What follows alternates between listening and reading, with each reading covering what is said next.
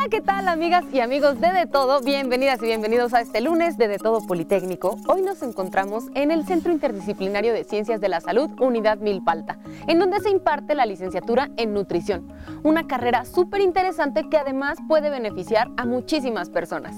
Comenzamos.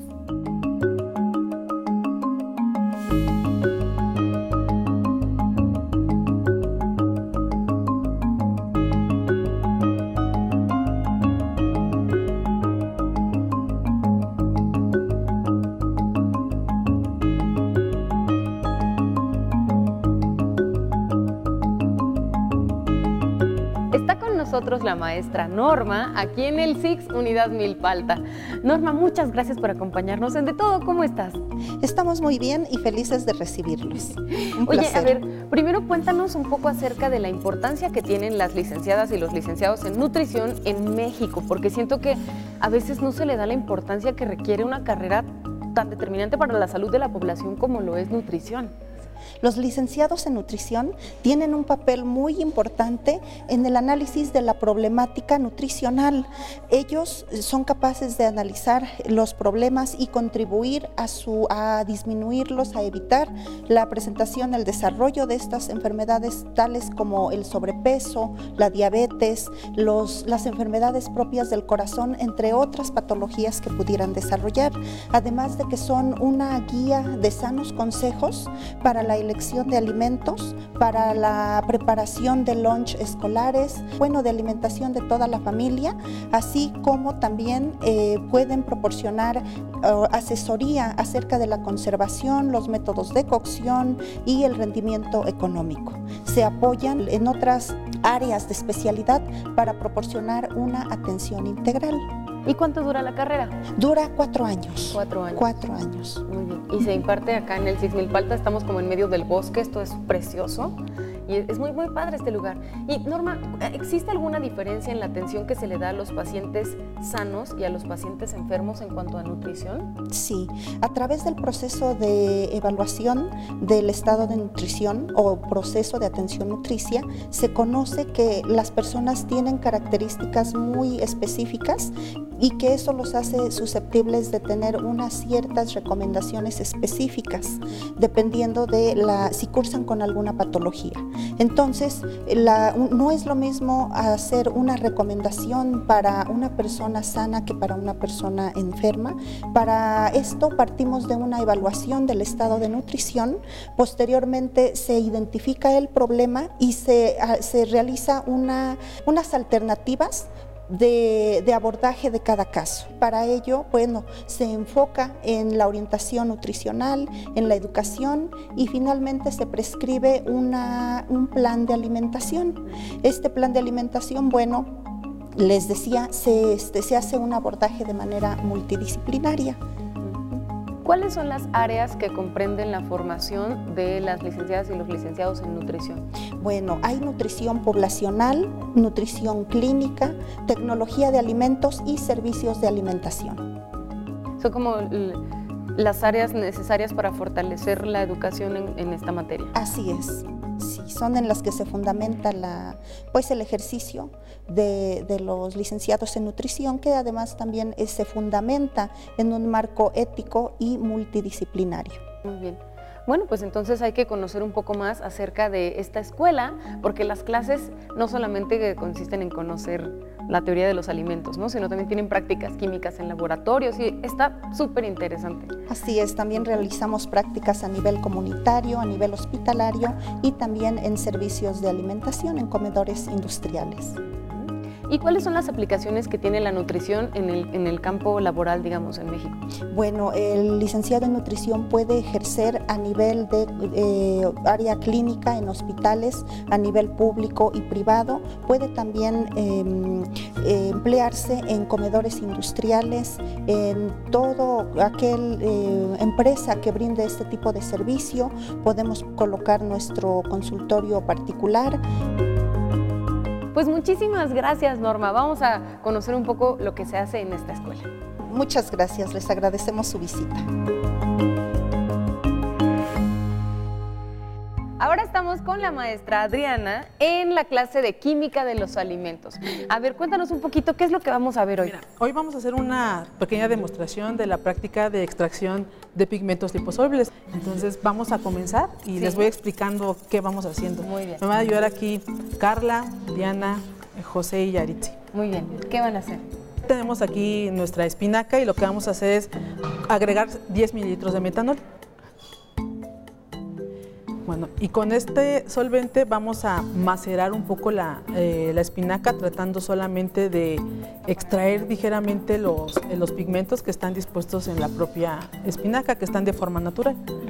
Ya una vez que Diana terminó de, de macerar adecuadamente, vamos a decantar. Este proceso se llama decantar, en el cual solamente necesitamos el líquido de la primera extracción. Si se fijan, eh, los colores que estamos obteniendo son totalmente verdes y nosotros pensaríamos que solamente hay colores verde en, la hoja, ¿no? pero en realidad lo que queremos ver es qué otros colores hay que están presentes en nuestra hoja. Este embudo de separación nos va a permitir hacer una separación de nuestras, de nuestras mezclas. Entonces procedemos a agregarlo. Hemos utilizado tres solventes, que es el metanol, el benceno y también vamos a utilizar el éter de petróleo para poder extraer los tres pigmentos que necesitamos.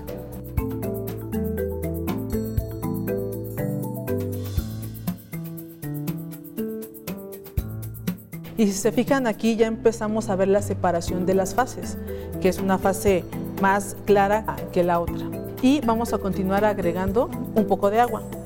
En este caso tenemos agua destilada. Sí, vamos a agregar 10 mililitros para poder lavar también esta mezcla que estamos haciendo y aquí empieza una reacción de, los, de la función que hacen los solventes, disuelven estos pigmentos. Este, este de separación nos va a ayudar precisamente a decantar, a solamente separar la fase que vamos a necesitar. Este tipo de, análisis que hacemos es con la finalidad de que nuestros estudiantes de nutrición puedan identificar y que sepan que aparte de las, de las clorofilas, que todos lo conocemos que es verde, también hay carotenoides y jantófilas. Las jantófilas también dan un color o son las responsables de provocarle el color amarillo o rojo a nuestras verduras o a nuestras frutas. Entonces lo que queremos es que justamente que vean que no solamente porque veamos verde, no hay otro tipo de colores en nuestras, en nuestras, en nuestras frutas y verduras. Si pueden ver aquí, el éter de petróleo también es, es un solvente, entonces podemos ver la separación también de la fase. Y aquí lo importante de, esta extracción es identificar que los antioxidantes son importantes eh, para retardar un poco el envejecimiento de nuestra célula. Entonces, por eso es bien importante que nosotros consumamos este tipo de hojas verdes, espinacas, berros, acelgas. Los carotenoides, en particular, son precursores de la vitamina A. Entonces, es una vitamina que es súper esencial para, para nuestro organismo. Bueno, adelante vamos a, recuperar la fase. Lo que vamos a, recuperar es precisamente el lavado que tenemos de la, de la fase superior. Entonces ahora sí vamos nosotros a combinar nuestra primer fase que obtuvimos del primer extracto que, nosotros obtuvimos y lo vamos a combinar con un poco de, de la fase anterior.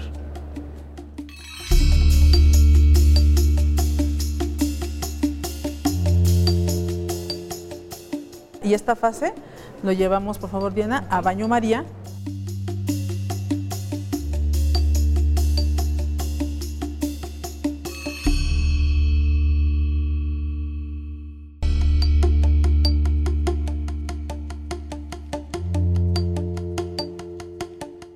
Lo siguiente, mezclamos un poquito de azúcar glass y azúcar refinada. El azúcar glass y la azúcar refinada nos va a ayudar a tener este complejo en la columna que es la técnica de cromatografía. Y esto nos va a ayudar a que puedan, como es blanco, nos va a ayudar a identificar o apreciar mejor esto, esta extracción de pigmentos que queremos, que queremos ver. vamos a agregar un poco de benceno a nuestra columna, 10 mililitros. El objetivo de agregarle benceno es precisamente para que se moje mi columna. Y una vez que se empieza a mojar, lo que nos interesa realmente es saber que de esto, de las fases, aquí hay colores amarillo, hay color azul y hay color verde, aunque no lo podamos ver a simple vista, en la columna vamos a demostrar que hay este tipo de pigmentos. Y lo que vamos a hacer es agregar nuestra fase para extraer los pigmentos, así está bien. Entonces el objetivo es que aquí vamos a empezar a ver cómo esos pigmentos se empiezan a extraer y se empiezan a los podemos visualizar en la columna de cromatografía. Muy bien, muchísimas gracias, Adriana. Gracias, chicas. Gracias, José. Gracias a ustedes por venir. Nos acompaña Lourdes y estamos en un área que llama mucho la atención a las personas que quieren estudiar nutrición, pero también a quienes somos pacientes y queremos mejorar nuestra salud. ¿Qué área es esta? ¿Qué es lo que hacen aquí, Lourdes? Aquí vamos a medir lo que es la composición corporal de los pacientes a través de un aparato que se llama DEXA o bueno, densitómetro, donde vamos a medir la composición corporal, tanto porcentaje de grasa, porcentaje de músculo y la densidad ósea. Ok, muy bien. ¿Qué es lo primero que tiene que hacer nuestra paciente, Yami? Pues primero se tiene que retirar todo lo que es de metal, eh, aretes, pulseras, collares, si trae monedas también. Eh, se va a retirar su calzado, va a pasar a lo que es el, el tapetito para que se pueda retirar también las calcetas y pueda pesarse primero. Entonces vas a colocar tus pies así como viene en la imagen. Te vas a poner derechita y vamos a esperar la indicación. No se mueva, la medición comienza ahora. Y bueno, ya con esas medidas lo podemos pasar al siguiente aparato para poder medir la composición corporal. Entonces vas a pasar por favor de este lado, te vas a retirar solamente tu calzado y te vas a acostar aquí. Ahorita yo te indico a qué altura vas a estar acostado. ¿Con la cabeza hacia acá o hacia acá? No, la cabeza hacia acá, perdón. La cabeza hacia acá. Voy a poner mis dedos aquí y vas a estar un poquito más abajo, otro poquito más, ahí está bien. Ahora un poquito más hacia acá para que te centre, ahí está bien. ¿Tu fecha de nacimiento? 23 de mayo de 1994. ¿Y qué es lo que nos va a mostrar ahorita la computadora? En este momento se va a posicionar primero para que pueda eh, empezar a tomar la imagen como tal. Ya una vez que se posicione, este, que empiece a detectar lo que es la imagen, ya va a empezar a tomar la medición. ¿Por qué es importante para ustedes como licenciadas y licenciados en nutrición conocer la composición corporal de los pacientes? Ah, porque a través de ello nosotros podemos determinar eh, qué acciones vamos a tomar para dar su régimen de alimentación. ¿Cómo cuánto tiempo les toma hacer esta revisión? Eh, generalmente se tarda entre unos 8 a 15 minutos dependiendo también de, del tamaño de la persona. Es bastante rápido. Sí, en comparación con otros, sí. Y por las mediciones que también nos da, está súper bien. Lourdes, ¿cuál es la relevancia de que aquí en el Six Milpalta tengan un equipo como este? Es de gran relevancia porque nos permite a nosotros no solamente enfocarnos a la parte clínica, sino que también tienen algunos proyectos de investigación donde lo, utilizan, tienen este, práctica los alumnos y pues no solamente los, eh, bueno, personas eh, del del SIX pueden venir a, tomarse la medición, sino que también pacientes externos. A través de ello, pues nosotros podemos ver una, bueno, lo que es su composición corporal este, más específica y pues es un aparato, bueno, es más bien un estudio que por fuera pues sí cuesta cuesta bastante, aproximadamente 800, 1500 pesos dependiendo también del laboratorio, pero pues aquí lo tienen, bueno, tienen la facilidad de que es gratuito. Sí, y es muy provechoso para las y los estudiantes. Así es. Así es, para los estudiantes y para los que están haciendo sus protocolos de investigación. Ok.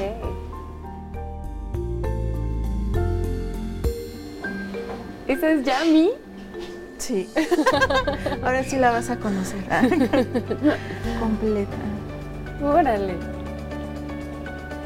Lourdes, ¿y de qué manera cambia la nutrición o la visión que se tiene de la nutrición el poder contar con estas herramientas?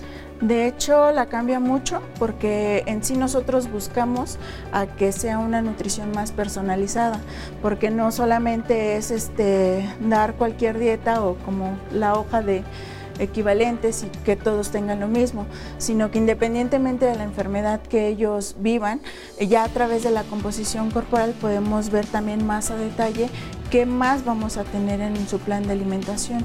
Eh, además de que también va a generar a que nosotros no nos centremos tanto en el peso, sino realmente al porcentaje de grasa que tiene, al porcentaje de masa muscular y independientemente de la cuestión patológica que esté presentando el paciente. Sea, es determinante entonces, como es como el futuro, la revolución en la nutrición. Y entonces de esa forma ya sabemos con mucho más claridad y precisión qué es lo que es más adecuado para que cada persona consuma lo que le hace mejor. Así es, conforme a esto y con todo el historial que ya se realiza previamente, ya se toma la decisión adecuada sobre el tratamiento que ella va a tener. muchísimas gracias. gracias a ti. Gracias.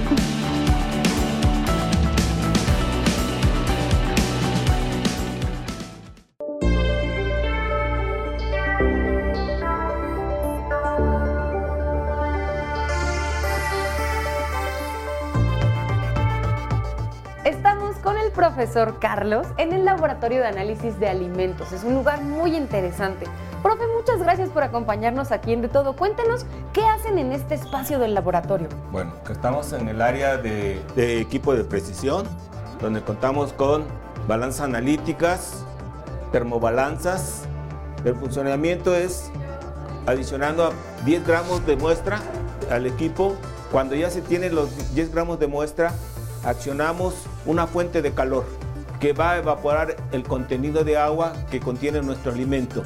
Al mismo tiempo que se va evaporando el agua, se va registrando esa agua que se está evaporando. Está programado eh, en determinada temperatura y tiempo. ¿Qué importancia tiene conocer el contenido de humedad? Es un indicador muy importante porque de alguna forma sabremos la estabilidad del alimento durante su almacenamiento, los cambios que puede tener por la acción microbiana, etc. Entonces, por eso es muy importante el contenido de humedad. La otra, es importante que la muestra esté seca para poder continuar realizando las demás determinaciones que eh, implica el análisis de un alimento. Los resultados que obtienen los alumnos en un momento dado lo comparan con las normas donde establecen cuál deben de ser los valores en contenido de proteína, de grasa, de, humedad, de, este, de fibra que debe contener el alimento. Los alimentos tienen un etiquetado donde nos indican qué porcentaje se tiene de proteínas, qué porcentaje se tiene de grasa y ellos en un momento dado al comparar emiten su criterio o sus conclusiones de que el análisis en un momento dado realizado el producto coincide con las normas y por lo tanto estamos hablando de un alimento que sí cumple con las normas que rigen en el control de calidad de los alimentos. Pesada la muestra y colocada en el, en el cartucho de extracción, lo vamos a llevar al equipo de Zotle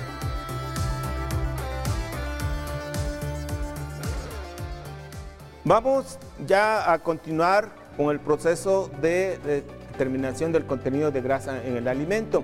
Para esto contamos con el equipo de Sotle.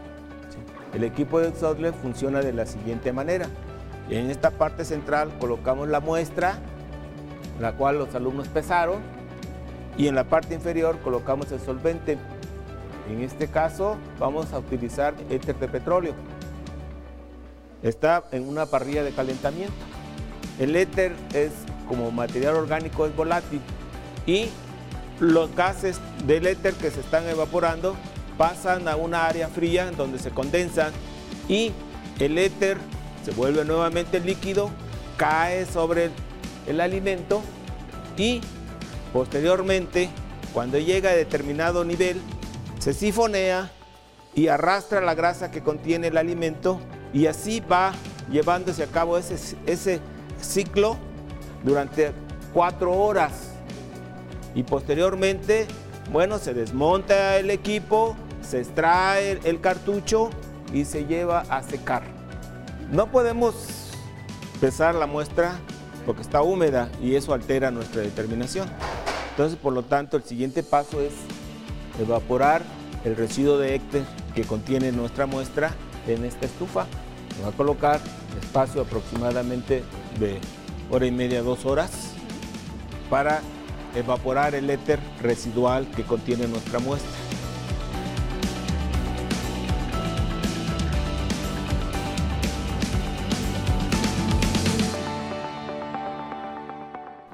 Porque el siguiente paso es volver a pesar la muestra para saber cuál es el- la cantidad de grasa que perdió nuestro alimento.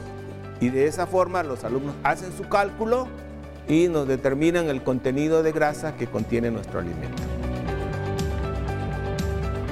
Con los reactivos correspondientes vamos a pasar a un proceso que conocemos como digestión. Aquí estamos determinando el contenido de proteínas. Es muy importante porque conjuntamente con el contenido de grasa, carbohidratos, nosotros vamos a valorar el valor nutricional del alimento que estamos analizando. Profe, ¿y cuál es la importancia de esta materia para las chicas y los chicos que estudian nutrición? Bueno, hay alimentos ricos en proteínas, hay alimentos ricos en carbohidratos, hay alimentos que contienen alto contenido de fibra y por lo tanto ellos al tener conocimiento de la composición química de los alimentos, pues recomiendan la alimentación o en la dieta que ellos en un momento dado dar a su paciente Por eso esta materia es tan importante en la formación de las y los licenciados en nutrición. Muchísimas gracias, profe. a ustedes por estar con nosotros.